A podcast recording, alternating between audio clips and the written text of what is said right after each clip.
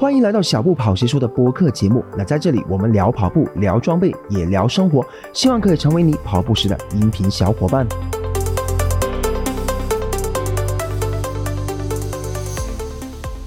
Hello，大家好，那欢迎大家呢来到了小步跑鞋说的播客。那第二期的内容啊，真的是非常厉害了啊！今天我觉得是一个非常特别的时间和地点。第一个呢。七点钟起来去录播客，我相信呢，呃，放在播客界也是非常炸裂的。那更炸裂的是什么？是这个场地了。那我们呢，首次来到了户外，然后望着一个什么呢？就是一个二十五米乘三十的一个呢无边的泳池啊。这个感觉录播客是非常 chill 的。为什么会有这样的环形站呢？因为，呃，今天啊，碰巧有一个北京的朋友来到了啊。广州，然后的话呢，我就马上抓住他，要去跟他做一个采访，因为呢，可能他并不是大家非常熟悉的啊一些 UP 主啊东西，但是呢，你会又会在呢非常多的啊，无论是马拉松啊、越野赛场，甚至是在滑雪场，都能看到他和他服务的这个品牌的一个身影。所以呢，啊，接下来呃，要不先自我介绍一下。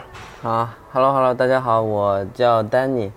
是法国专业足护品牌 c e d a s 的中国区主理人，嗯，这个品牌呢，可能大家有的人会比较熟知，有的人可能不太熟悉，我就可能简单给大家先介绍一下。对对，我觉得这真的是我们可能 c e d a s 可能好像是有点印象，嗯，我觉得最深的印象有可能在。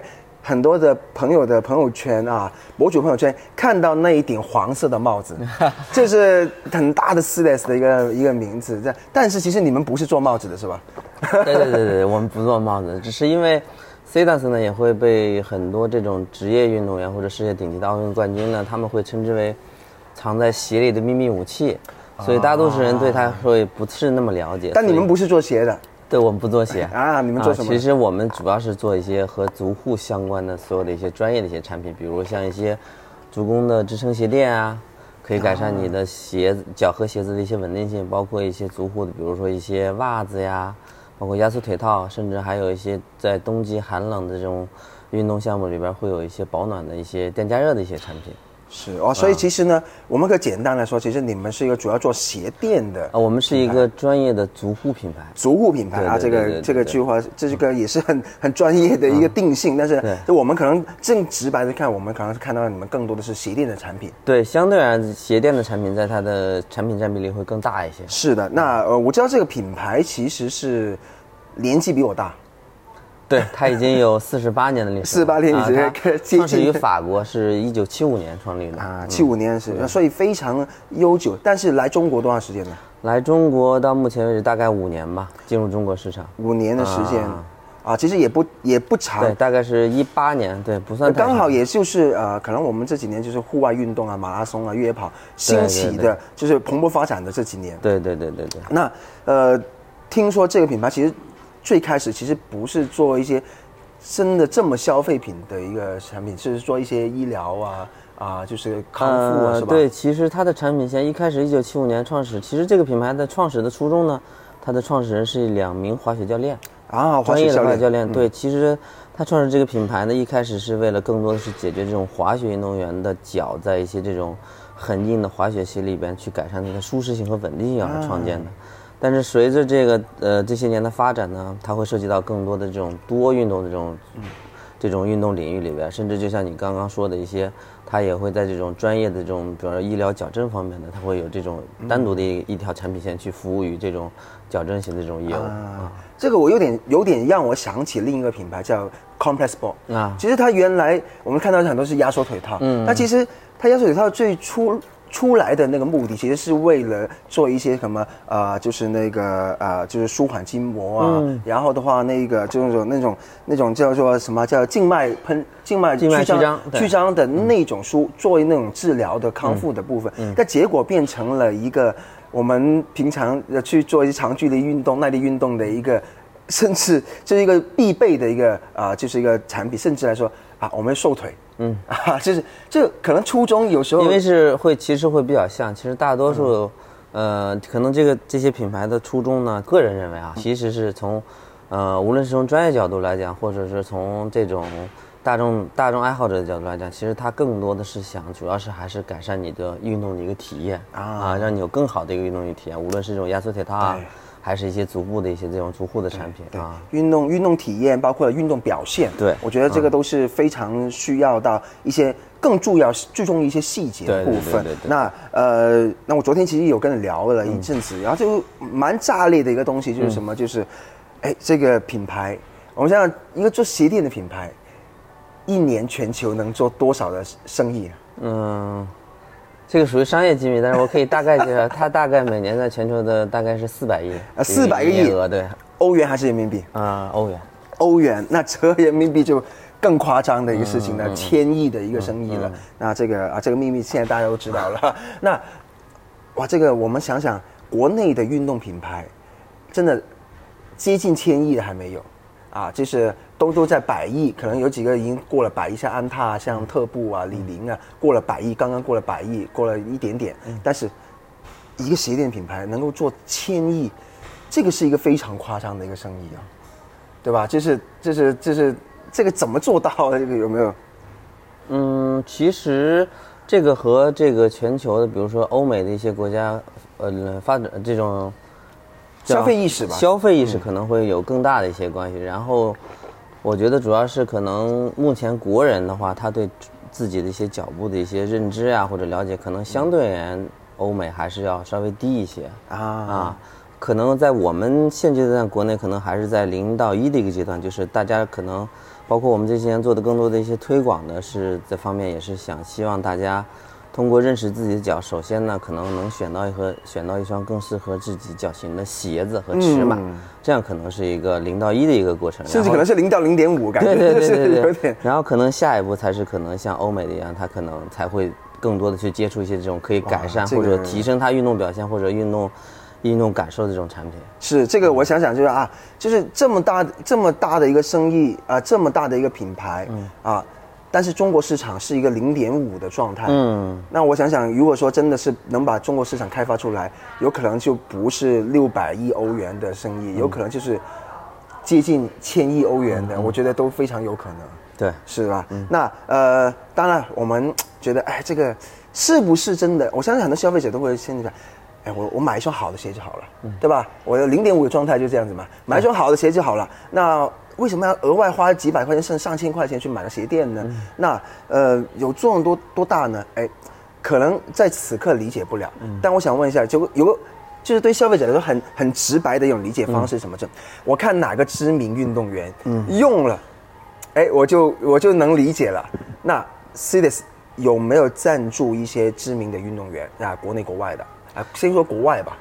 严格来说，CDS 没有真正赞助的运动员。啊，反而没做赞助。对对对对对，其实我们更多和运动员，包括一些国际大品牌，我们可能更多的采取是一种合作的方式。无论是呃，比如说鞋的品牌品牌的话，那可能通过我们的一些更先进这种这种检测手段，或者说一些大数据的收集，我们可以帮助这个品牌的用户能更适合挑选到一盒本品牌的一个鞋子啊。那国外有没有什么合作的品牌啊？嗯，那就比较多了。啊就包括可能像大家熟知的耐克、阿迪，啊啊，其实我们和他们更多的是可能是就像你说的运动员层面的合作，像比如像耐克，他所有的签约的他赞助的运动员，其实他们的鞋子里都是有使用 CDS 的鞋垫的。啊，或者是技术，或者是啊、是这样的，比我就打个比如，比如像 NBA，比如啊像法网。啊呃，四大满贯这种赛事的话，他们的运动员在参赛之前拿到的鞋子都，这个鞋子都不是直接给到运动员，而是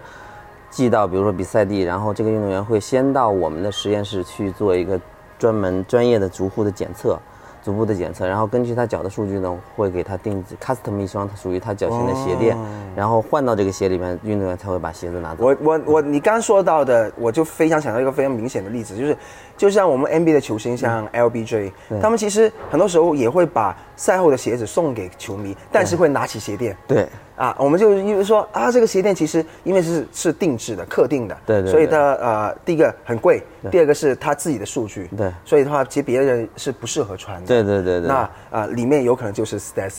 对。啊，里面做的那法网刚刚说到的，可能是纳达尔，嗯对。啊，然后的话，我们都都能够包括了我们刚刚提到的，可能耐克有签约的跑步的运动员，可能基普乔格，嗯，可能大破节都有用到 d e s 的部分。那国内的运动员啊，国内的运动员有没有些直接采用 d e s 产品啊？呃，国内的从专业来讲，其实很多国家队都有在用我们的产品，只不过因为我们是技术层面的合作，所以不涉及到代言呀或者赞助这个方面。然后比如说在业余领域，那可能大家比较熟知的一些越野跑运动员啊，像所罗门的一些签约的一些精英运动员，姚妙啊啊，姚妙倒没有。啊，比如像色鱼啊，他们啊都色鱼对对对可能你在广州会比较对对会比较了解。比如还有像铁三圈的一些，呃，Pro 级别的，比如像苗浩啊、巴斯啊，其实他们都一直有在用我们的产品啊啊，只不过我们是通更希望通过我们的这个专业的我们的产品也好、技术也好，去帮助运动员有一个更好的一个。呃，无论是从运动表现来讲，还是刚刚我说运动体验来讲，能够有一个更好的一个。说实在的，我我我真的是从巴斯那里，嗯。啊、认识 d e s 的啊。就是看到他穿，然后说，因为他自己是有点低足弓嘛，嗯，然后的话，我看到他就是穿这个东西，说，哎，对我说，哎，健运动员也要低足，也低足弓也要去做穿鞋垫，然后有认识 d e s 然后有机会就接触到你们，然后的话就是这样子，所以其实我觉得 d e s 已经走过那个找一个代言人的阶段，反而是说更多运动员是需要 s i d e s 对，这已经走过了最原、最低、最可能是一点零的阶段了。嗯，可能我觉得，一是就像你说，可能已经它毕竟有五将近五十年的历史，它已经完全过了那个阶段。二的话，我觉得这个产品真正的这个，包括这个品牌，它真正的定义是，就像我们的 slogan 一样，是 Your Foot Company。啊，其实它是你的一个脚步的一个伴侣啊啊，并不能你把它定义为，比如说它是一个产品，或者说一个鞋垫，是这样的啊。OK，所以、所以其实啊，就我觉得这个成熟的产品呢，其实确实就是说它。跟我们现在看到的，可能国内的目前一些产品的模式还是有点不太一样，它已经往更深的方向去去做啊，我们去服务更多的，无论是专业选手还是业余选手。那我们当然了啊，我们也回到产品本身，其实呃鞋垫。我们可能啊，我们跑现在听播客的朋友可能更多是跑步的，嗯，那我们当然知道跑步会有跑步的鞋垫，但除了跑步的鞋垫以外，你们其实还有提供哪类型的运动的鞋垫，或者是哪类型的产品的鞋垫呢？嗯，其实 C d a s 的这种产品，我看你的网店是非常多的类型的，对对对对，其实 C d a s 它的产品的特点就是，它会根据你每个不同的每种不同的运动项目呢，然后它会根据你的脚步发力的不同，然后会有相针对的产品。嗯。啊，这是它的优势。嗯。啊，我看到就是有无论你是比如说像我们日常跑，比如说跑步、啊。骑车，或者说一些这种常规的一些这种运动，比如说球类运动，篮球、足球这种运动，滑雪，刚才你提到的滑雪，然后甚至比如说是一些高尔夫。啊。啊，比如说那我以高尔夫为例，那如果说大家可能有打过高尔夫，会知道你在击球的一瞬间，你的指骨是有一个完全有个旋钮的一个啊动作的。那相对而言呢，我们的产品呢，相对在指骨内置会有一个单独的一个发力的单元去设计，而并不是说可能前脚掌更多就是一个像这种原装鞋垫或者普通鞋垫，它前端只是一个很薄或者一体的一个一个材料。明白，因为原则现在一般的鞋垫可能就是服务于可能是泛运动类对泛运动。但是它没有针对这个运动的特点、发力的模式，对对对。可能去做一些单单独设计。那他们可能更多，比如说会在鞋的包裹性啊，比如说鞋底啊、中底的设计上，可能是有他们的专业之处的。但是严格来说，因为毕竟不是所有的人都可都能买到自己定制的鞋子的嘛，嗯哼就是百分之九十九的人还是其实是买的一个标准化的鞋啊。大货版，对对对，但是严格来说，但是你的脚呢，是每个人的脚都是天独一无二。独一无二的。这样的话，其实你在其实你真正来说，你只有选配了一些这种里边的一些改善性产品，这双鞋其实换完鞋垫以后，这双鞋才是真正属于你的。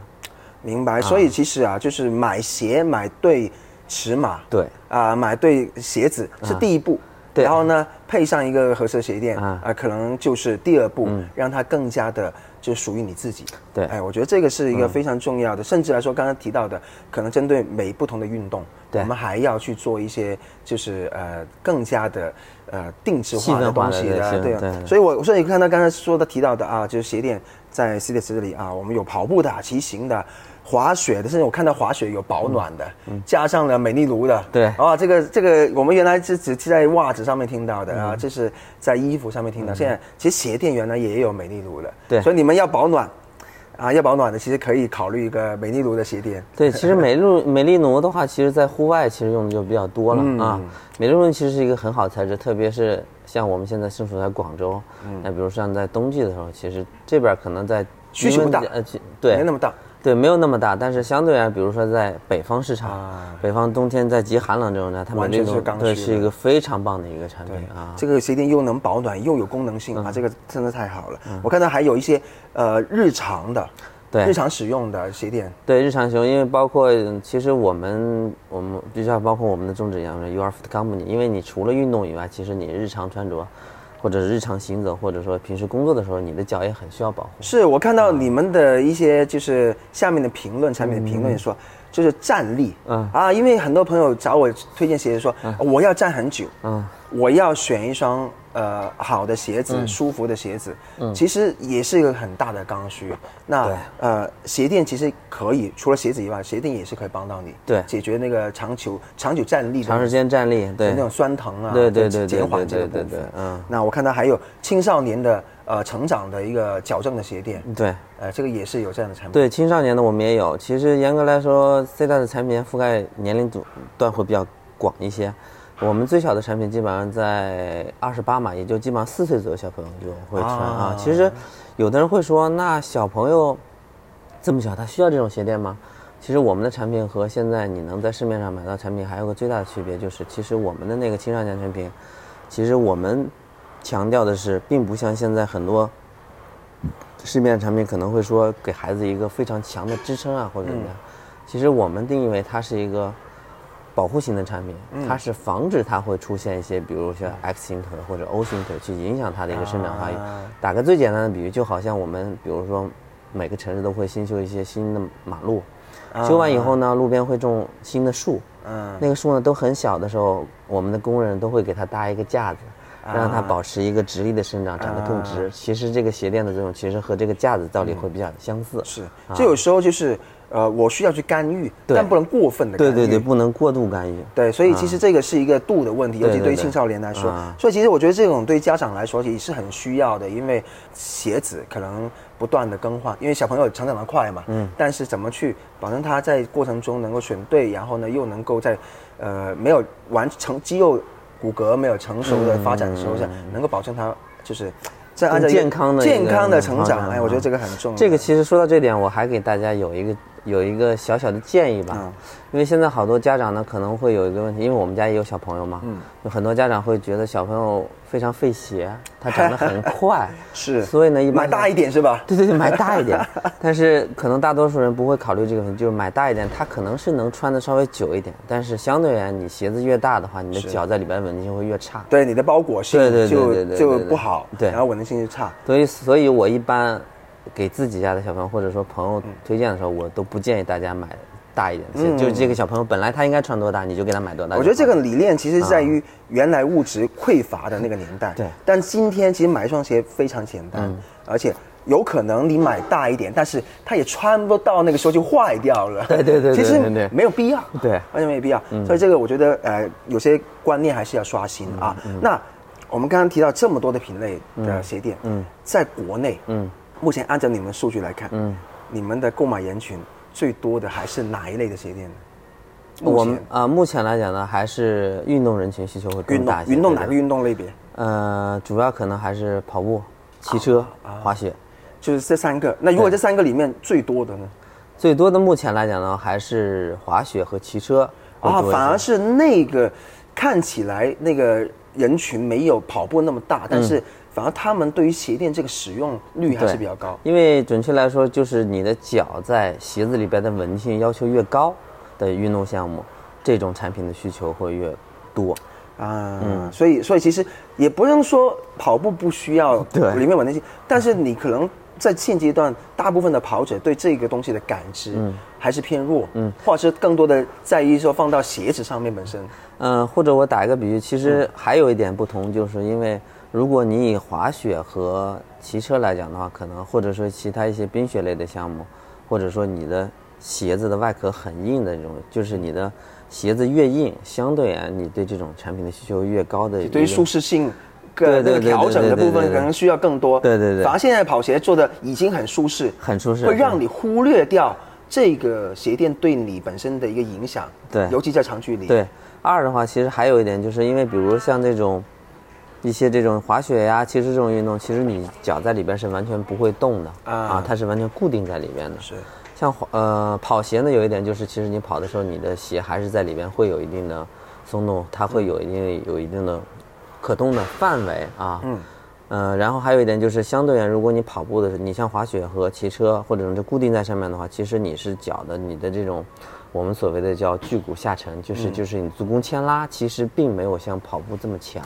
嗯啊，明白。所以其实我我反而觉得就是说，呃，也是我们昨天聊到一个点，就是说，其实现在的鞋子因为做的太舒服，嗯，而且尤其是现在的厚重力的鞋子，嗯那哎会让我们去忽略掉很多的本身可能我们自身存在的一些跑步过程中的一些不稳定性，嗯，其实忽略掉，但并不代表它。不会造对我们造成影响。其实，在长距离里面，无论是越野还是马拉松，那其实都会有一个影响啊。我们可能啊筋膜炎啊，我们常发的啊足踝酸，然后小腿肌肉紧张。嗯，其实很多时候可能都来自于这种不稳定性造成的。嗯，那但是我们不察觉到，对，因为我们不穿薄底鞋，我们穿厚底鞋，嗯。所以其实这个部分啊，像这样的调整鞋垫，其实是不是能够帮我们去做一个啊综合回来的？对，会有一个非常明显的一个改善。对啊，会有一个，比如说，我就打个比喻，现在可能还是这种中底或者厚底的这种跑鞋啊，或者日日常穿这种慢慢跑鞋，可能会相对而言销售占比会更大一些。从店铺的这种层面来讲的话，但是有一个问题，呃这是我的个人观点，也我也问过一些这种专业的一些这种运动专家建议，其实这种中厚底这种鞋呢，它是。很舒适，嗯，但是相对而言呢，它需要你更强的足踝的力量去控制它，是控制保证稳定性。但是有一个问题呢，可能大多数现在我们普通人或者是业余爱好者呢，更多人为了只是舒适感是他的第一位，他不会他第一脚舒适，对对对希望说啊，我我上脚感觉就是，但是他就不知道说可能。可能跑了一个马拉松，可能跑了二十公里之后爆了，他不觉得是鞋的问题，对，不觉得是自己的问题，可能就觉得啊，可能或甚至可能可能只是觉得自己状态的问题，对对对，但他不觉得是鞋选择的问题，所以所以有时候就是这种察觉的意识，其实还是还是给这种舒适事情掩盖了。对对对，还有一点就是，其实我和您的观点会比较像，就是其实我还是建议大家穿一些稍微薄一些，或者说这种中底 或外底，这个是其实从。我们就是足护的这种专业角度来讲的话，其实它是能更好或者更直接的锻炼到你的脚底肌肉的。对啊，但是就是没，你说完全改过来是不可能的事情。对对对对。但只能说我们说提倡说，哎，在日常的训练当中，我们可以换着来穿。对。啊，我们穿一些薄底的，对于我们可能今天的量不是很大的时候，我们可以去。开始去适应一些薄底的鞋子，或者是说，我们可以尝试去田径场训练的时候，我们穿一些薄底的鞋，去练我们的足底的肌肌肉。然后的话呢，把我们一些退化掉的东西，可能我们呃希望我们运动表现更好的时候，我们去锻炼这个东西的时候，我们哎在平常训练就能够练起来。嗯，那可能比赛的时候你还是穿厚底，厚底碳板，但但你已经练到了。对，那其实你。就没有这么快爆了。嗯 其实更多的还是要去，确实是要练练你的本体的这种肌肉力量，包括肌肉耐力，让它有一个更好的一个支撑。而且这个应该不只是低足弓的朋友，我觉得任何足弓都要练，尤其你要长长时间的耐力运动。对对对对对。OK，所以其实这个我觉得也是也是提到一个点。那我看到你们其实有一些还有一些非常特别的产品啊，刚才提到啊，我们觉得鞋垫是一个。大类，嗯，我看到一些什么指套啊，嗯，啊，凝胶的足底保护套啊，哎，我觉得这些产品也是非常特别啊，就是可能在国外很多人用，但是在国内至少我我比较少看，嗯，有什么作用呢？其实像你，可能你是不是也是在比如说一些自媒体啊，或者看到有一些运动员啊，或者一些媒体人，他们会佩戴一些这种产品，是非常特别、非常特别的产产品，就是其实是这样子的。其实为什么会有这种产品的需求呢？其实更多就是就又回到我们刚刚说零到一也好，或者零到零点五的这种。首先呢，可能大多数人，特别是比如说越野跑对这方面需求会更多。嗯，那这个时候你不提一点，就是其实老一辈或者你身边有有玩。这种越野跑的人，啊。如果说你假如你去城市这样，他会告诉你买鞋的时候，假设说你是一个二五零，假如说我是一个二五零，我的脚是二五零啊内长二五零啊，你要买一个二六零或者啊二六五的鞋子，是。你一定要买一个大一点的鞋子，要不然的话，你去跑山的时候，你的脚会跑到中后期，你的脚会胀，啊你会顶脚。对对对对对对。嗯。这个时候呢，可能我就会听听我这个朋友的，然后买了一双很大的鞋子。但是呢，我去运动的时候，我会发现，在运动一开始的时候，因为鞋子太大，然后就会出现一些黑指甲，或者下坡的时候会稳定性极差的时候，嗯会有一个顶角的，就会出现黑指甲或者一些水泡啊这种情况的发生。明白啊，这个时候呢，这个产品就是很好的一个，它是可以很好预防这种产品，它是可以比如说戴在你的脚趾套上，或者或者说它是可以防止你的黑指甲和这种水泡的发生。水泡对对对。啊而且那个它那个包装会比较小，而且它都都是可以重复利用你的，比如说当一个越野跑的强装，或者都是都是非常合适这个产品。然后呢，有一点就是说是，我为什么我其实我也是接触完这个品牌，大概七八年前接触这个品牌之后才会了解到，其实如果说你首先有一双很适合自己的鞋子的话，其实这种黑指甲的概率就非常好。黑指甲有两种可能啊，嗯两种可能会发生，一。是因为就是我们说的鞋子太小，但是一般啊，我认为不会有一个人说你去买一个小鞋给自己的脚更多的是百分之九十是因为你买了一双大的鞋子而导致的。因为比如说就就打个简单，比如说，比如你去跑一个马拉松，大概是三万步左右的一个、一个这样的一个步数，你就想象一下你的脚，如果你这个鞋子不合适的话，你的脚相当于会有一个你的大拇指或者你的脚的前端会有三万次的一个微微摩擦摩擦冲撞对对，这个是非常的巨大的一个点啊。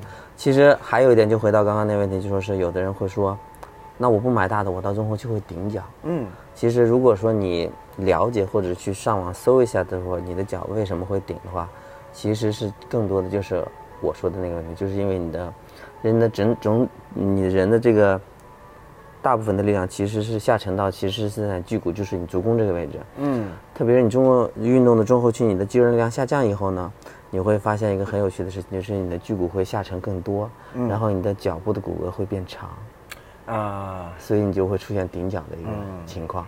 其实并不是说你买大的鞋子就能缓解这个点，就是但是你没有更多人可能没有会考虑你一开始的时候，会就会说你的脚的稳定会非常差，然后有的人也会说，啊那我买一双厚的羊毛袜，是不是就好一些？穿两双袜子，对，但是这个呢，不是说穿两双袜子会不好，但是其实更多的是因为，其实你穿袜子，你袜子再厚，其实更多的袜子解决的只是一个包裹性，它解决不了支撑性这个根本性的问题，就是你到中后期你肌肉量下，它该距骨下沉还是会下沉的。明白。啊。其实我们原来啊，就是我记得我我我我最早去做长距离越野，嗯，其实我们确实有听过这样的说法，嗯，但是我们当时的处理方式是什么样？就例如说我今天要比一个百公里，嗯，可能我前五十公里是穿一双呃刚开始是合脚的鞋子，嗯。然后呢，我在五十公里，通常在我们叫大的 CP 点，嗯。要准备一双一双鞋子。大一点的鞋子，啊。那我们可能会这样子就做一个处理。嗯。我觉得这样子可能会比起刚呃刚从一从一开始我就穿一双大鞋，嗯。我觉得会合理一点，嗯。会合理一点。那中间换不换，其实可能完全是看根据实际情况根据况实际情况，对我觉得我觉得这个是一个呃解决方案比较比较相对准确一点的嗯解决方案。那我刚刚其实听你介绍说关于这个指套，包括一个足底的保护套一样，其实我觉得非常的好，因为原来我们就其实每个玩马拉松甚至马越野的人，嗯。就是黑指甲、掉指甲，我觉得这个非常。就必经的一个阶段，然后我们当时是掉到怕的时候什么样呢？就是我们用胶布，嗯去去捆，就是绑起那个脚趾，嗯把那个脚趾给弄，就怕怕弄到这个东西。对但是问题是，第一个，呃呃，感受不好。对第二个是就是后面跑完之后处理方面特别麻烦。对。那现在已经有这么好的产品了，我觉得大家其实完全是可以去使用。嗯我相信有这样的一个保护套啊，你可能减少你的起水泡、嗯黑指甲的问题，甚至可能马拉松。我相信，因为有些朋友可能时间跑得比较长一点，嗯那也是可以用得到。对，所以我觉得这个就是就是你们可以最好的去解决，有这么多的好的产品，你们可以去真的是可以去，呃，慢慢去挖掘、去体验、去使用，找到合适自己的，对而不是只是靠说我要我要熬，我要刻苦，这吃苦耐劳，我觉得并不要不需要放在这里，你放在训练里面就好了，对，是吧？嗯。对，我们要更科学，其实是，嗯、更舒适的去享受这项运动，而并不是，并不是说要把那个他的这个运动是一项很苦的运动，或者说现在很多人会，因为他可能在挑选装备一开始进入这项运动的时候，可能，可能确实是走了一些弯路，他可能是比如说他去跑完一个半马，他或者跑完一个全马。他会觉得这项运动太枯燥或者太苦了，那可能会放弃这项运动。是是是，我觉得呃，就是既然已经这么苦了，而我们应该呢多准备一点，就是呃让其他的东西我们能改善的话，我觉得你说选一双好的鞋子啊、选一双好的鞋垫啊，选一双好衣服，然后什么样的，就是让自己各方面都能够就变得更舒适一点，对对对对。体验感对。更好一点，那更把那个专注力呢更放到呢就我们运动表现的对。运动表现本身，我觉得这个是非常非常重要的。对，好的，那我想问一下呢，呃，国内肯定是一个相对没有那么成熟的市场了。嗯嗯。那在国外成熟的市场，其实跑者或是呃喜欢户外运动的朋友，嗯。一般啊、对于选购这样的鞋垫，其实他们是一个怎样的一个怎样的一个状态的？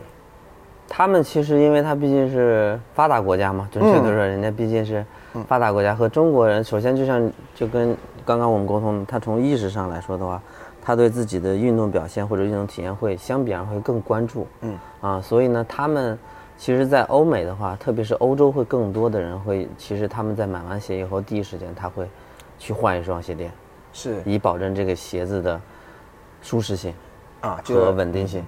明白。啊所以他们一般来说就是呃呃，购买习惯是怎样的？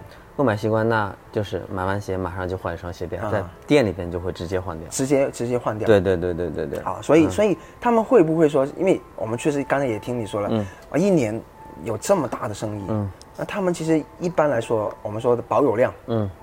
一个一个爱好者，嗯，一般有多少双鞋垫？正常，在欧洲的话，基本能达到你有几双鞋，那你可能就会有几双鞋垫。哇塞，这个不同的运动有不同鞋垫，对，那比如以我为例，我大概日常穿着加运动的，因为我可能确实是涉涉及的运动会比较多一些啊，嗯。骑车啊、跑步啊，或者或者约跑，很多运动我都会涉涉及，滑雪啊什么的。我大概我初步算了一下，我大概可能我现在家里可能有三十副左右吧。三十副鞋垫，对对对这个啊这个就是有有 C 顶的好处了。那当然没有，这其实大多数还是自己也是付费买的啊。我相对而言，我们可能有员工代购，可能会比大家买会稍微便宜一点点。呃，是吧？OK，好，那记得了啊，就是要找员工代购就找这里了啊，就是好。那所以说，其实其实国内的呃朋友，现在目前关于鞋垫这个保有量，嗯，确实算是一个比较低的一个状态。对对对，这个可能和我觉得和大家一开始买鞋一个道理。那比如说你是一个入门级的跑者，那你可能就一开始说我先买一双，嗯那我可能就是我训练也穿这双，比赛也穿这双。啊，但你真正晋级一段时间的话，你作为一个晋级者，你会发现你去跑不同的，比如说你是跑耐力跑，或者说买跑速度跑或者比赛，你需要的鞋子类型是不一样的。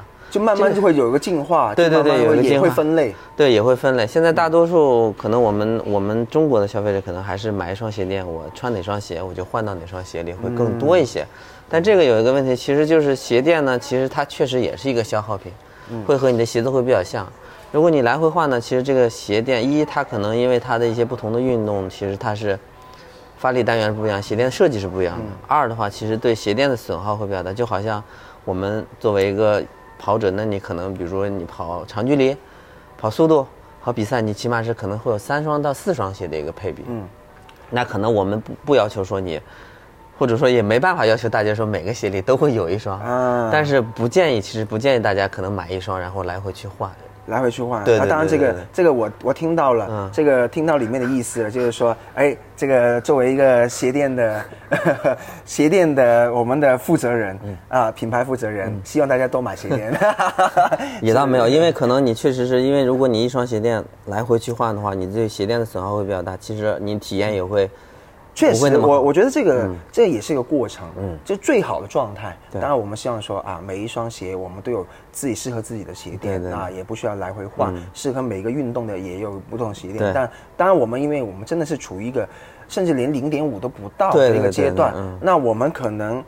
目前还是很多人对于鞋垫这个东西的意识，嗯。可能还停留在哦，我有一个啊、品牌买一双鞋配了一个 offerline，嗯，啊我已经觉得非常好了，非常不错了，能防菌啊、防臭、透气，嗯。啊，脚感舒适，嗯，哎，OK 了，已经对对鞋垫最大的一个要求需求在这里了，这个，但是其其实你说的这一点也是现在大多数人在国他内吧，对大多国国内的大多数运动的爱好者或者普通人，他们需要的明白。产品。这个这个是一个过过渡的一个阶段，慢慢去意识。但我相信啊，这个这个时间很快到，因为什么？就是，呃，原来我们真的是一双鞋打天下，嗯，但现在你看到一年。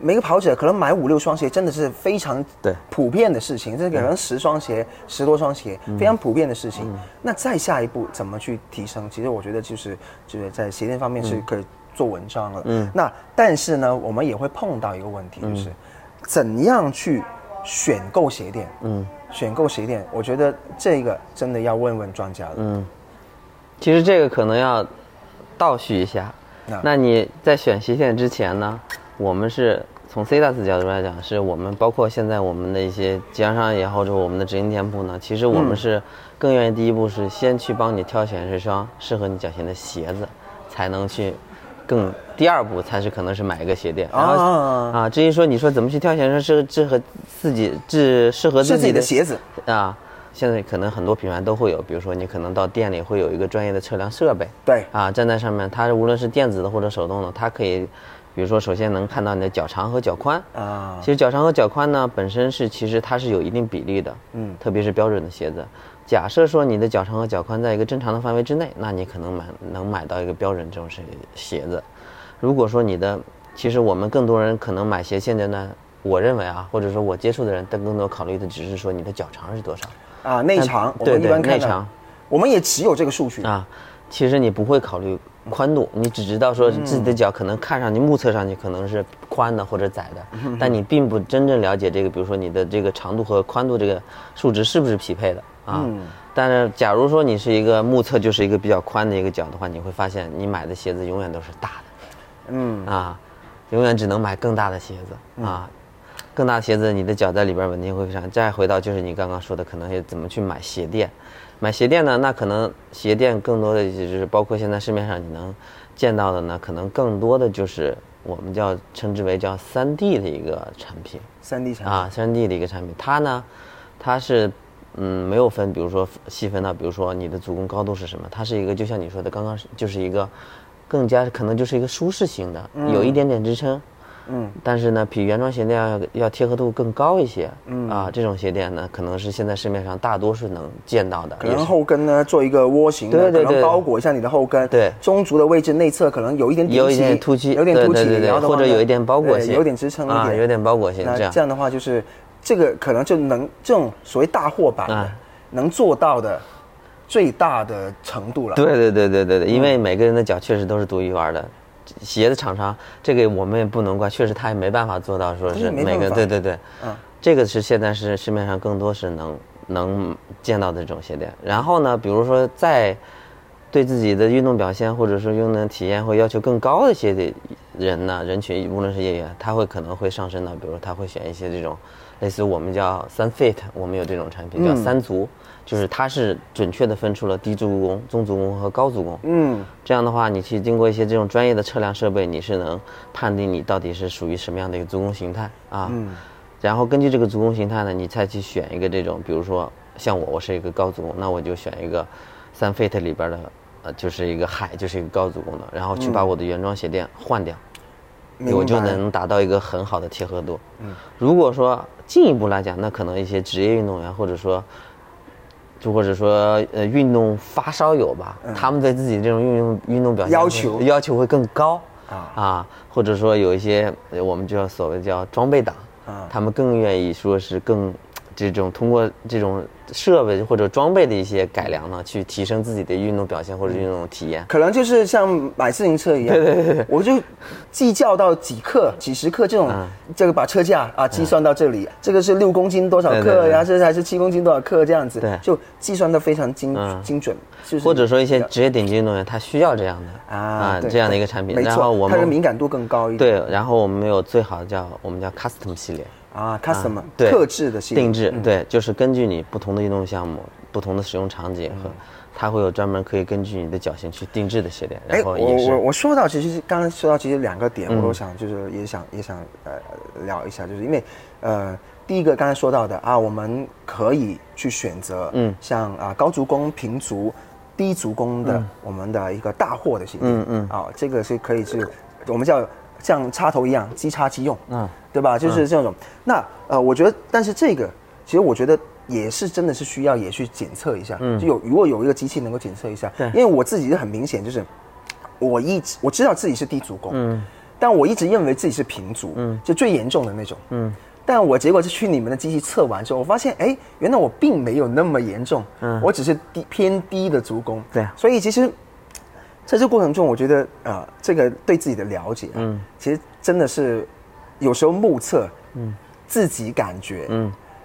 真的是有时会有偏差，嗯，这个是肯定是有的，而且目前来说偏差还挺大的，对，真的偏差非常。而且就像您刚刚提到的，其实就像比如说低足弓或者扁平足呢，大家会有一个，呃，还有一个就是说，因为大家对这种骨骼学或者说这种专业角度来讲的话，其实扁平足其实是分两种的，嗯，一种是就天生扁平足，就是你真的就是扁平足，另外一种呢，其实叫塌陷是吧？叫假性扁平足，对，就是足弓塌陷，比如说你因为一些。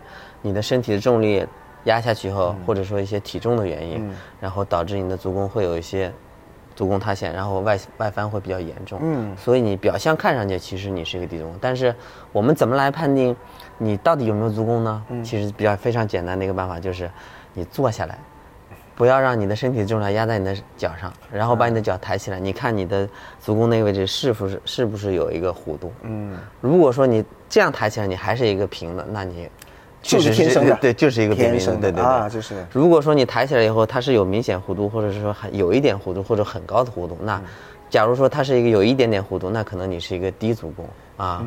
如果你是很平的，那可能你是一个类似于扁平足。如果你弧度更大一点呢，那你是一个中足弓。如果你如果你弧度很高呢，那你就是一个高足弓，基本上是这样的。所以其实这个过程就是有时候就是我我觉得现在有这么多的条件，嗯，其实我们是可以去。呃，通过一些科学科学的方式，更科学的方式，更精准的方式去了解自己，而不需要说靠自己经验呐，对对对，啊，找一些什么呃大神帮你看一下啊，怎么样？其实没有没有什么比机器测量更精准。对吧？而且就 C 的现在也提供了这样的机器。对，其实不光是 C 戴斯，对，包括其实现在很多品牌其实都有类似的设备。其实最早可能亚瑟士在做，然后现在你看那去的 New Balance 啊，或者什么的店都会有，对对，后都会有都会有这样的机器。可能大家的体系不一样，但基本上如果你要去测呃。高足弓、低足弓，呃，正常足弓，基本上都能测准。对，啊，这个基础上是肯定能测准。其实说更多数据，可能机器就不一样了。对，啊，OK。那所以我也建议大家去有机会去测一下，去感受一下。那第二，刚才提到的，就是克制定制的鞋垫。嗯，啊，究竟什么人要用？刚才提到我们专业运动员。嗯，我觉得这个是很好理解。嗯，呃，但是普通人要不要用？我自己说一个感受。嗯，就是。我自己测完，哎，我会发现，嗯，其实我的左右脚数据是不一样，嗯，那这个呢，就很容易导致一个问题，是我买大货的版本，嗯，就是直接买一个大货版本，可能能满足我的左脚，嗯，但都未必能满足我的右脚。那那你是一个很适合做 custom 系列的人？是，我觉得这个就是一个非常普遍出现在普通人身上的事情。对，你们会不会觉得也是一个比较普遍的状况？哎，你说左右脚的足弓高？对对对，人的就是这种左右的不平衡啊，对发力啊，包括什么说的力线。但是从我们的就是我们这些年的一些测量啊，或者是数据上来看的话，其实大多数人还好，嗯，并没有那么明显，嗯啊。当然，像你说的这种情况呢也有，但是这个比例还是比较低的啊。但是这部分人呢，他确实是需要这种更好的一个贴合度。就像你说的，他如果去买那个。三费的产品的话，它就会出现，比如说是一个中足弓，你买中足弓就会发现，比如说你的左脚可能会贴合度非常高，但是右脚呢可能就没有那么高，因为你右脚可能是一个中偏高的一个足弓啊。这个呢还还有一个就和每个人的脚的敏感度是不一样的啊。有的人他脚步是非常敏感的，所以稍微有一点点差异差异，他就会能放大化会非常明显。有的人可能他脚步没有那么敏感，所以的话，即使他两个就是脚的都就是脚皮厚和脚皮薄，对吧？是吧？这样子。啊，那我我觉得这个问题啊，其实大部分的人一定是差异非常大。嗯嗯。但是因为我们在收听播客的朋友，可能我们是从事长时间耐力运动。嗯。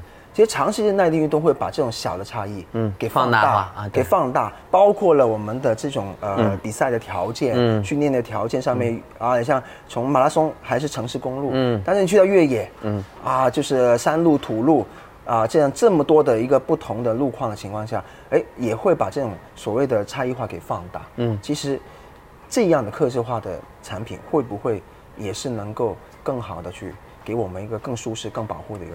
那也是一定的，嗯啊，就像刚刚我们提到一个问题，其实这种支撑型的产品或者保护性产品，它如果说你在这种中转距离的话，其实它对你说没有，严格来说啊。我本着就是我也是一个用户的角度，良心良心，其实它对你的可能并没有说那么大那么大，嗯，因为本身你的肌肉力量在运动前期你是很强的，嗯，它真正能发挥什么作用呢？就是就像你说的，对，比如说你去跑一个全马，跑到三十公里以后，或者说你跑更长五十、一百或者两百、三百这种长距离以后，你的肌量下降以后，它会给你一个非常好的一个支撑和保护，去防止你的距骨下压导致的一些足弓塌陷，因为你。你距骨一塌一下沉，然后你呃出现过度外翻以后，会有一个非常明显，就是我们运动人都会知道一个叫肌肉代偿，是啊，你会有不同位置的腿部的，有可能是腰部，甚至是嗯上半身的一个肌肉代偿那个。是的，其实牵一发动全身，从足底这个筋膜啊，从足底一直到到腿，对对对，一直往上走，对对，都连在一起。对对对，那你至于上升到你你刚刚说的那个角度，说是不是每个人都适合？都要都需要去做 custom 或者定可呃定制这种鞋垫呢？其实并不是，是的啊。其实我们的建议就是说，一定是根据你的需求、使用场景或者说你的脚步的数据来确认说你哪个产品会更适合你。是啊，我们我们只推荐更适合你的产品给你，而并不是说是。因为 custom 确实，因为它的单价会比较高，就会说卖你一双 custom，它是 custom 的产品。是的，是的。其实，其实我觉得就是我自己是感受过啊，我在岳山上海的现场，嗯我是感受过这种克制的呃这种这个鞋垫的。因为第一个是呃制作时间非常快，嗯，就非常快，在现场就十来分钟的时间就已经把我的鞋垫给做好了。嗯，这个是一个我觉得是非常好的体验。然后第二个就是我自己真的在使用的过程中，就是我觉得越长的距离，对，呃，刚刚提到的代偿，嗯，我觉得它的作用越长距离，它真的不只是，例如说今天真的是跑一个马拉松，它真的作用不是只是发生在三十公里之后，嗯，它其实在第一公里已经让你在这种把这种代偿给减少，对，它让你的。这种好的状态的运动表现、力量的表现，可能会更延续，对，效率更高，对，你使用身体的效率会更高一点。这样的话，我觉得它其实是从开始，而并不是在那个时候啊，突然间不行了，它就马上兜住你。其实其实并不是这样。这个会就你你刚刚提到这点，就好像我觉得就是早些年可能大家对一个这个运动比，就比如说能量胶，嗯啊，大多数人会觉得一开始的时候能量胶是我就。感觉不舒服或者抽筋的时候我再吃，那其实就已经晚了。对对，其实更多应该，比如说你是按不同的时间段，就定时定点就要补给的。现在我我觉得越来越普遍，就是什么，就是我在出发前我已经在吃了，对，已经在吃了。我希望把我的呃身体状态调调呃调整出来啊，调整最好，然后在充足的能量状态下，对对对，去去去去一开始去比赛，对，然后甚至来说，现在一些平常的 LSD，嗯，长的 SD，其实很多朋友也会尝试到能量胶，嗯，就。我觉得能量胶跟鞋垫其实也是一个某某程度上异曲同工的一个作用。嗯，所以呃，如果真的今天你是在长，就是有频繁的这种长距离的耐力运动，对，无论是跑步、马拉松、越野跑啊、滑雪、铁三、骑行，嗯，我觉得其实都都是适合，都是一个不错的选择，不错选择。而且我想问一下啊，现在克制市场价怎么样？嗯，一个做一个鞋垫，这个主要取决于你的运动项目啊。它的常规吧，我们跑步比较多的啊，跑步的基本上是八百块吧，人民币。八百啊，对。其实八百，这对于很多朋友来说，可能鞋垫的这个价值的评估啊，是有点哇，好像很贵，一般都是一百块钱左右。嗯，对。但是其实你放下来，哎，它其实就是一双鞋的价格。对，差不多接近一双一双碳板鞋吧，我们说现在碳板鞋的价格，就你觉得你你你会怎么去跟消费者去沟通？跟 其实会不会有这样疑问？遇呃，到会有这样的疑问。嗯嗯，这个时候其实我更多的其实就是就是我刚刚回到我们的一个里面，就是 custom 好不好？它非常棒，嗯但是 custom 并不是适合所有的人，也它也不是一个必需品。嗯，当然最终的选择权还在于客客人他自己的需求，我们会有一个更合理或者或者一个更好的一个建议给到客户。但至于说最后客户买不买单，那可能还是取取决于客户。嗯啊。所以，虽然目前像你们的业务的话，主要其实还是会会跑步更多一点嘛。在国内你说呃从产品上来讲，啊对那目前来讲还是滑雪占比会滑雪更大，滑雪对对对对对。所以其实东北比较多的店门店是吧？嗯，也没有对雪场会更多一些吧？啊雪场会更多雪场就是有雪的地方，可能相对来说更多一些。但是其实从运动学的角度来，其实好多这种运动其实是相通的。比如说，他冬天滑雪的人，很多夏天也在跑步。是。对，然后最出名的 K 天王啊啊，就是冬天呃冬天滑雪，夏天越野跑。其实你提到 K 天王，K 天王其实也算是和 C 大斯合作非常紧密的一个运动员是吧啊因为他在很多年前他就一直有在使用我们的产品。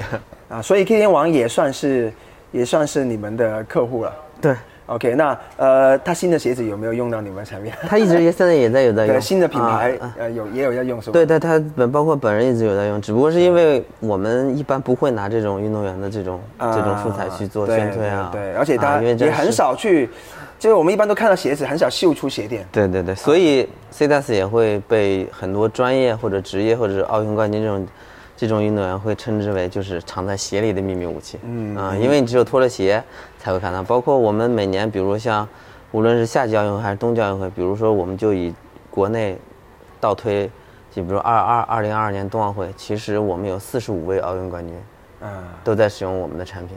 这样可包括大家熟知，比如说像谷爱凌、啊苏翊鸣，其实他都是我们的客户是。啊。其实这个秘密武器啊，我觉得不应该是成为秘密，我觉得应该大家都想想用起来，就是说不要只是想着说啊，我今天买一双碳板鞋，我买一双啊最好的碳板鞋啊 s o m a x 的中底什么样的，我就足够了。其实真正把鞋子发挥出来，真正提供你一个更好的运动表现，其实我觉得鞋垫会成为你就是另外一个助力的东西啊，我觉得让你更稳定，让你能够更高效去使用你的身体，我觉得这个是一个呃，也是也是一个非常重要需要关注的地方。那市场上其实现在鞋垫非常多，嗯，非常的多、啊。我们最早其实我最早我看最多的使用的像啊、Boost 的材料的鞋垫、啊，现在的大牦牛鞋垫。那你怎么看现在目前国内市场上的这些鞋垫？我觉得非常好。大家首先来说，从更多的品牌涌现出来的话，其实证明大家更多的是关注到了自己的足部、啊，这是一个我觉得是一个好的现象啊。然后从产品的角度来讲，那可能每个品牌它趋向的它的产品特性确实是不一样的。嗯，呃，比如说国内一些品牌可能更多注更多的可能注重的是。这种舒适性舒适性为主，对对对对。但是可能从专业角度来讲，我相信我们的产品可能是目前不光是国内，也是全球来说，我们都是顶尖，也是最专业的一个品牌。这个世界其实逻辑很简单，一分钱一分货。对，就是你你花一百块钱、一百五十块钱去买一个鞋垫，你能够达到的要现在目前最好的效果就是舒适。嗯，舒适，甚至它如果能在长距离里面舒适，我觉得都已经很不错了。但你说要它稳定性啊、保护性各方面能做到，可能在目前来说可能是做不到的。对，对吧？所以，所以大家也要去区分看看自己的实际，呃，最大需求是什么。对，我觉得有时候就是你可能买啊花很多钱去买鞋子，可能还不如说在中间抽一双鞋的预算，嗯，哎，买一双好适合自己的鞋垫，去甚至可能克制也好，呃，去去买一些预制也好，啊三那对对，然后的话呢，其实我觉得这个会给你一个非常不一样的体验。我觉得你们。都是装备党啊，在听播客的朋友很多都是装备党。我觉得如果你没有试过鞋垫，我觉得你不是一个专业的装备党。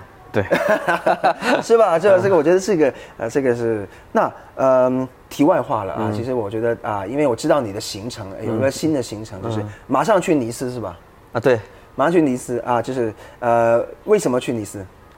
嗯、尼斯呢，其实主要是因为我本身自己自身也是一个 Airman 的铁三爱好者，啊啊玩铁三，嗯，对对对，铁人三项。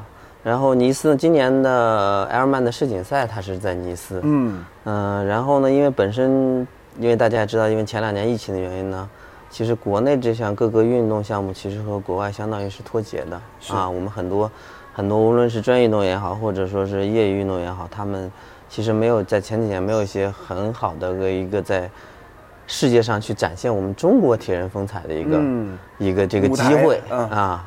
这个随着这个这现在可以逐渐出去以后，我这次去的主要目的其实是我们想为中国铁人三项去拍一个纪录片啊，啊，去就是相当于这次呢记录这次世锦赛的一个对对，相当于是疫情之后，中国铁人真正的第一次以，无论是有职业组、职业运动员也好，或者说业余爱好者也好，真正是第一次，大家很多人一起出去去参加这个。有多？大这个队伍啊？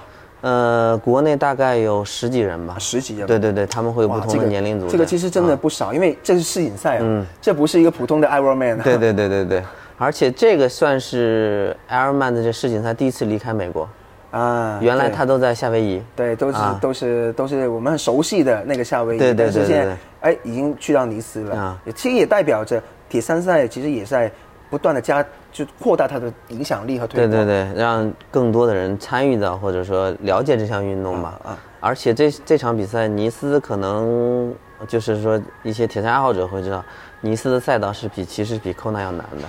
嗯啊，尼斯的骑车的爬升会非常的高。嗯，啊，所以这个其实确实难，因为我们我们要清楚啊，就是这个你现在比的什么？我们按照二六大铁的那个对对数据三点八的游泳，然后呢一百八十公里的骑行。对，然后再跑一个全马。对，所以其实这个是一个真的能搞完，这个应该没有什么关门，有关门时间吗？有关门时间，一般像这种世锦赛级别的，基本上在十五个小时左右。十五个小时十五啊但是它一般全球，它每年会有大概两百场比赛，其他这种分站赛的基本上在十七个小时。嗯啊，这个可能大多数你像职业运动员，基本上顶级的运动员基本上在七到八个小时是就完赛了。啊啊，业余的爱好者可能基本上都在，就是业余的发烧友基本上会在十小时左右、嗯。啊，然后再业余，比如说一些爱好者，那可能12啊啊十二、十三，这个就比较对比较多这样。当然这确实也是非常难的一个事情。对对对对对对对我们其实这次我们呃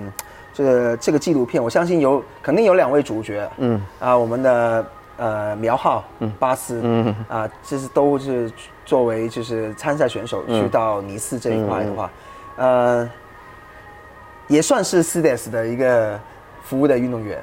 对，他们都是我们的运动员。是啊，那就是说白了，就是手掌也是肉，手心也是肉，啊 手背也是肉啊，就是这样子。啊那怎么看？嗯、其实我觉得苗浩和巴斯现在作为中国铁三的现阶段的起码是代表人物吧。啊是，呃，因为他俩的身份也不一样。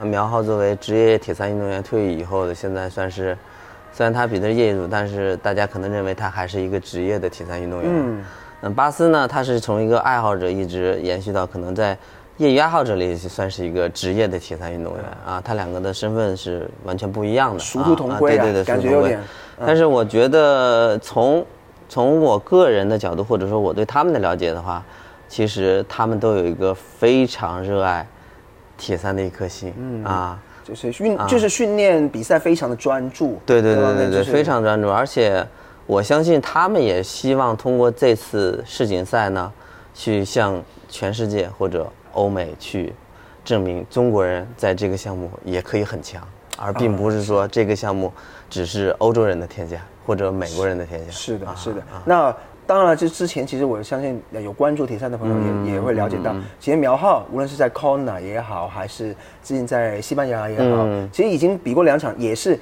已经打破了啊亚洲的记录，然后的话其实也也算是一个证明了。嗯那这次的话啊，两位其实同样都在呃完赛时，就是铁三最好的记录，可能都在八个小时。多的两位的中国选手、啊啊，我们我是我们可以形容为就是一个在同一个赛场上，嗯，啊做一个竞争啊竞争。那嗯，你作为一个爱好者，你自己更看好更看好谁呢？没有看好，我觉得严格来说，就是平心而论，没有说看好谁。我觉得他们这么多年，我们作为朋友来讲的话，看着他们一步一步的成长起来，啊，包括对整个中国铁三事业的影响吧，让更多人去了解或者从事爱好加入这项运动来讲的话，我觉得他们一直从一开始到现在，我觉得他们两个人初心也没有变，就是就是永远都在挑战自己，而并不是说我要挑战某一个人或者谁谁谁啊。嗯啊，所以我我觉得今天他们都在不断的突破自己啊，我觉得今天是问不出答案的啊，就是这个就是 这个答案呢，只能我私下去问的，因为 确实我觉得，师兄你说真的，就两位我也认识，嗯，但我也我也觉得你让我今天去选一位去说啊，我我要支持谁谁谁，其实很难选，因为因为我我我是希望其实他们无论谁能够跑出来，其实对于整个。啊，国家的形象也好，包括这个运动推广也好，我觉得都是非常大的帮助。而且本身他们就已经在带动了很多业余爱好者去喜欢铁三这个运动。然后我觉得他们都算是呃开荒牛，他们都算是引领者。嗯，所以所以呃无论怎样，我觉得都是会对推推动这个运动在国内的一个发展。那所以我觉得包括你们，你们也是在用实际的行动产品。在支持他们，嗯，对吧？就更好的、更好的去去比赛。哎，他们，我想问一个小花边吧，嗯，他们对于鞋垫的要求会不会有不一样？像他们的肯定都是 custom 的鞋垫，对他们会不会有不一样？他们脚型能透露一下？还记得吗？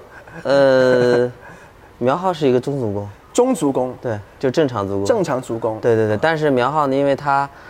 他相对而言因为他的训练强度啊会更大一些，所以他会选择一些支撑性更强的产品，而且加上他他的脚的敏感度，他有时候会更多的会用一些高足弓的产品，他用愿意更多的支撑，是吧？所以所以他是一个。中足弓就正常足弓，但是他在去选用一些高足弓的产品。对对对对，就希望说支撑感要更好、更强，对，稳定性更强。稳定性啊，对，当然这个不是不是适用于每个人啊。啊，这和你的脚的敏感度会非常高。我我我我非常能感受到，因为他穿的鞋子，我也最近也上脚了，就是昂跑那双 Carbon Echo 三，就是我非常能理解，是这双鞋我是驾驭不来。他我他能够比完三点八，比完一百八之后还能穿。穿着它，然后四十二点五一九五跑了一个两小时三十多，嗯，我觉得这个铁脚，真的绝对是铁脚。然后比如像八四，那可能像你也知道，它是就是一个低足弓啊，低足弓。但是严格来说，就是无论是低足弓也好，或者说中足弓、高足弓也好，其实并没有说这个足弓会直接影响你的运动表现，这个确实不会有啊。可能大多会觉得，可能是因为你的低足足弓低，可能会有运动表现的。不像中足弓、高足弓那么好，其实并不尽然。嗯，不是这样子的。嗯，其实只是因为你每个足弓的这个压力面积是不一样的。你比如说低足弓呢，相对于你的压力面积更大一些的话，你的这种疲劳度可能会比其他两个足弓来的会更快一些而已啊，并不代表说你低足弓就不会有好的一个运动表现。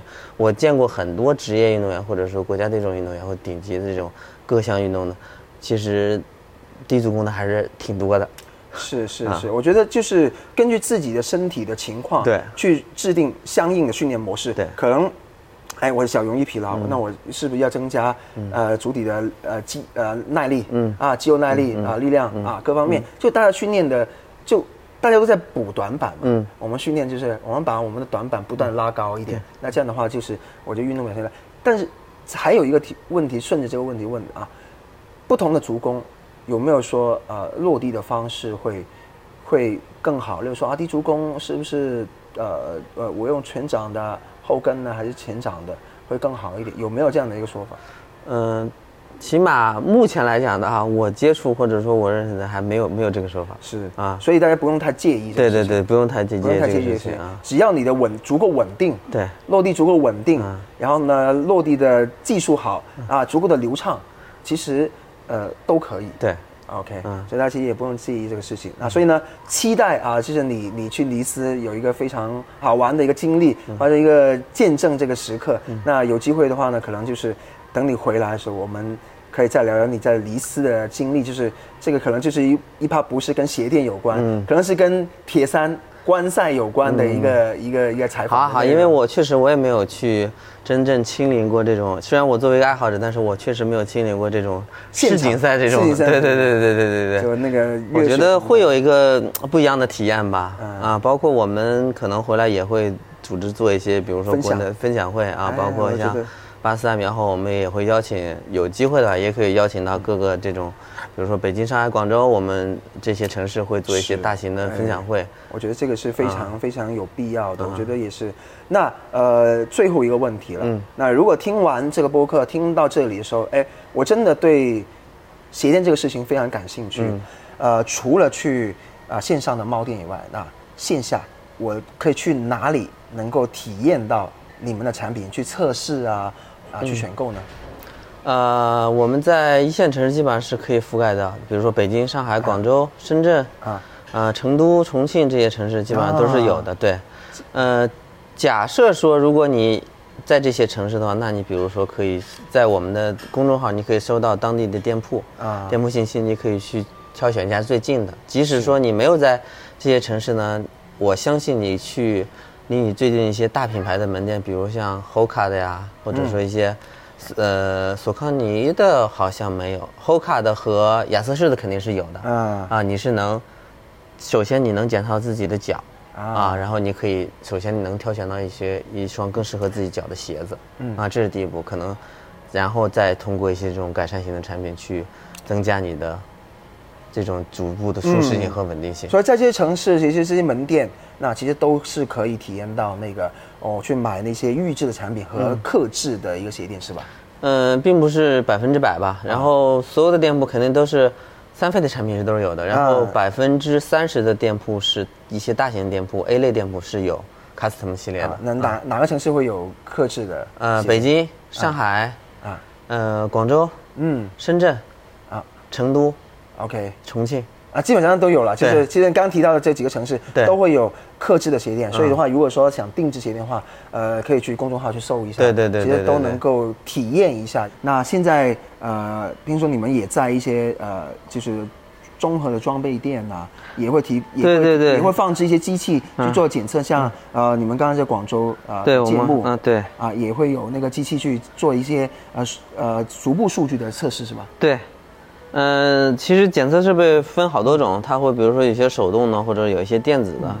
其实我们的我们的呃店员啊，都是还是相对于我们会进对他们进行一个相对专业的培训，所以无论他是用手动的还是电子的，我相信都能对你买鞋其实是有一个非常大的帮助，或者对自己脚步的一个了解会有一个更深入的一个了解啊。明白。所以的话呢，大家反正感兴趣的朋友呢啊，就可以呢去。啊，去到我们以上提及到的一些地方呢，去体验一下这个产品，那说不定呢，啊，找到一双合适你自己的鞋垫之后呢，哎，你会发现，哎，运动起来呢会更加的安心，或运动表现会变得更好。嗯，那到时候呢，哎，记得推荐一下你身边的朋友啊，反正我就是。我就是这个自来水了，我就是这个自来水了。好，今天非常感谢 Danny 来参与啊我们的这个播客的采访。那希望呢，你这一趟尼斯呢非常的顺利。那回来呢，可以呢再给我们分享关于你尼斯啊参加铁三世锦赛的一些非常好的经历。好的，好吧，好，谢谢，谢谢，嗯。本期节目呢就到此为止。那听完之后，如果你有任何关于呢节目内容上的建议，欢迎留言给我。有你的支持，节目才会做得更好啊。